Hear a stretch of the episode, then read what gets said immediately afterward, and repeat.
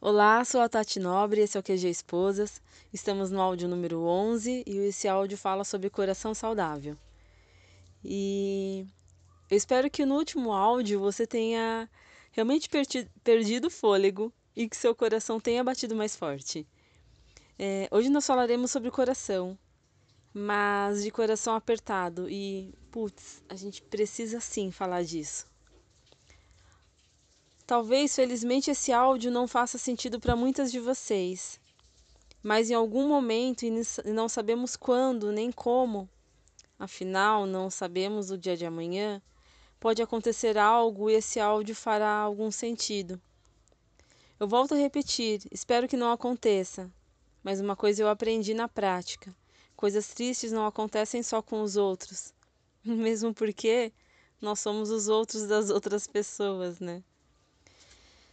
No áudio de hoje, vocês conhecerão uma Tati que poucas pessoas conhecem. É a Tati não tão sorridente e que tem uma dor. Hoje nós falaremos de tristeza. E sim, gente, como eu falei, é necessário. E eu não quero que vocês vejam isso de uma forma pesada, é, de uma coisa como se fosse uma coisa ruim. Vejam como um sentimento complementar à nossa sanidade mental. Porque ninguém é 100% feliz 24 horas por dia, isso seria alienação, né? Existem fatos que acontecem que doem, que doem na alma. E eu quero que vocês sejam o remedinho que alivia essa dor. Há três anos e pouco atrás, eu vivia minha vida muito feliz. Como a mimada filha do Mané, isso não era novidade para ninguém. Ele era não só meu pai, ele era meu herói. Me passava segurança. Mesmo casada, era para ele que eu ligava quando o pneu furava. Ele me protegia como se eu ainda tivesse quatro anos de idade.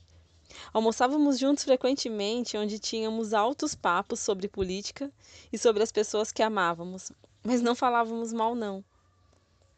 Eu adorava irritar ele, bagunçando as coisas ou quebrando algumas regras dele. Regras dele, como respeitar a faca correta de manteiga.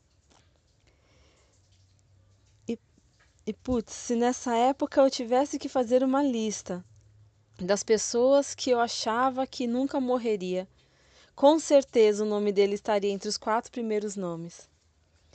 Mas então um dia ele fala: preciso fazer um exame.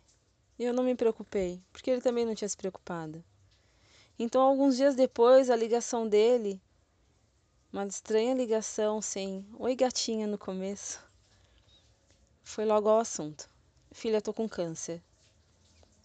E eu lembro que o mundo ao redor parou.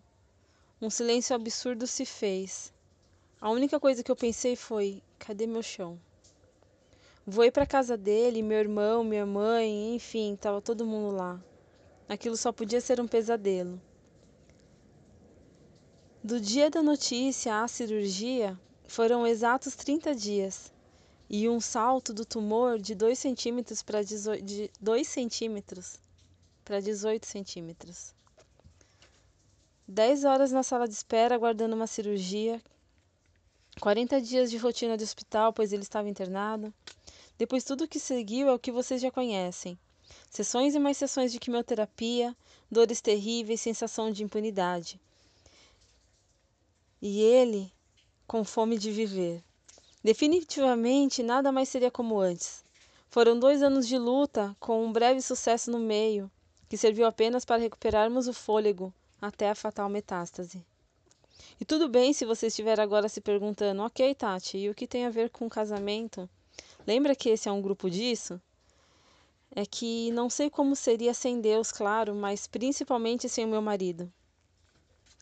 Como num piscar de olhos, o cara que era minha fortaleza precisava de mim. E a única coisa que eu pensava era: eu não sei fazer isso. E o meu marido teve um papel fundamental nesse momento, nesse momento tão difícil, pois foi ele que me deu colo quando era para dar e que chamava para a realidade quando eu perdi a noção dela. E por falar em realidade, ele, meu marido, que teve a sabedoria de saber o momento certo de esfregar ela na minha cara quando eu não queria ver e me afastar dela para espairecer antes que eu pirasse. Ele, ao contrário do que podem estar pensando, não se tornou minha nova fortaleza, pois ele também já era isso. Ele teve um papel muito maior. Com sabedoria, amor e um choque de realidade, ele fez de mim a minha própria fortaleza, a ponto de não enlouquecer quando concordei com meu pai sobre abandonar a quimioterapia. E você não imagina a força que você tem que ter para vencer o seu egoísmo e concordar com uma coisa dessas.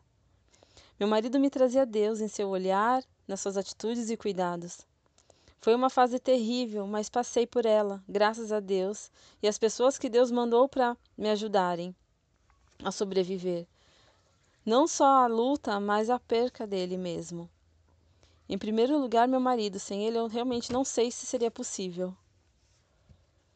Mas meu marido estava lá, full time, ele sempre estava ao meu lado, mas na doença do meu pai foi mais ainda. Meu pai foi um guerreiro e o desânimo só vinha no pico da dor. E então todos já estávamos tão exaustos, inclusive meu pai. Falo inclusive, pois ele foi o último a esmorecer. Um dia antes da partida dele, ouvi da sua boca, filha, eu tô cansado. E então eu mudei a minha oração de Deus cura meu pai para Deus que a sua vontade seja feita. E quem estava do meu lado? o meu marido. Eu lembro que eu olhei para o meu marido no final da oração e falei: e eu orei para meu pai morrer. E ele, e caí no choro, e ele respondeu: Não, Vi, você orou para que o melhor acontecesse. Já faz um ano que ele se foi, e graças às doses diárias de, do remedinho que o meu marido dava para o meu coração, ele se recuperou. Hoje em dia, às vezes ainda bate aquelas saudades, como agora, o que é normal.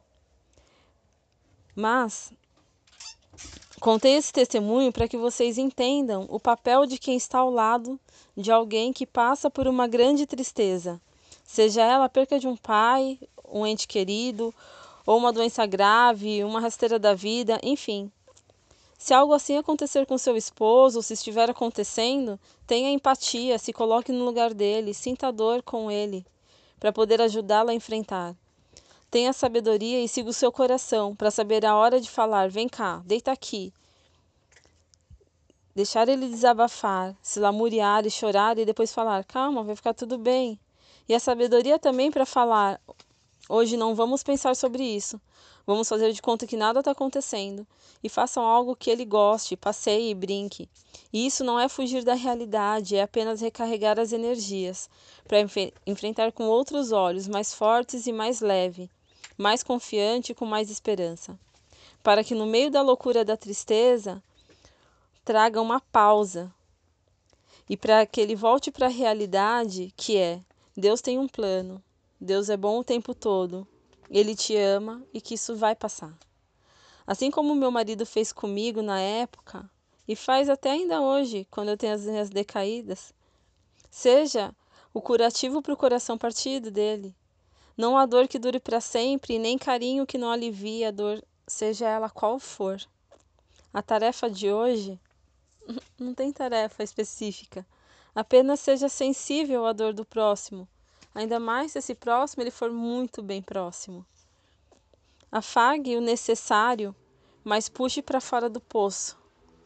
Ninguém foi feito para estar lá. E isso quem me ensinou foi o meu marido.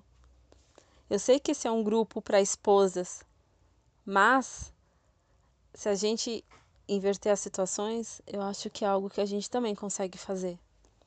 Que vocês recebam realmente essa força e que vocês tenham a empatia. É, e isso não serve só para se o seu marido estiver passando por um momento de tristeza, serve também para se alguma amiga estiver passando, algum familiar. Tenha, tenha sabedoria quando a gente mima muito uma pessoa que está triste, a gente ajuda ela a ter depressão. E quando a gente não mima, a gente também ajuda ela a ter depressão. Então precisa ter uma dose certa. E às vezes o carinho não é só afagar, não é só passar a mão na cabeça. É também tirar essa pessoa da zona de conforto, porque a, a tristeza ela é sim algo muito confortável. E se meu marido não tivesse tido a sabedoria e o amor que ele tem por mim, para me tirar da zona de conforto da tristeza, eu não sei como seria. Eu não sei o que seria. Então, tá aqui o meu recado. Eu espero que vocês recebam esse áudio com muito carinho e sejam realmente a, a cura de um coração. E para que o seu marido tenha um coração saudável e que você também tenha um coração saudável. Um beijo grande, que Deus abençoe e até o próximo áudio.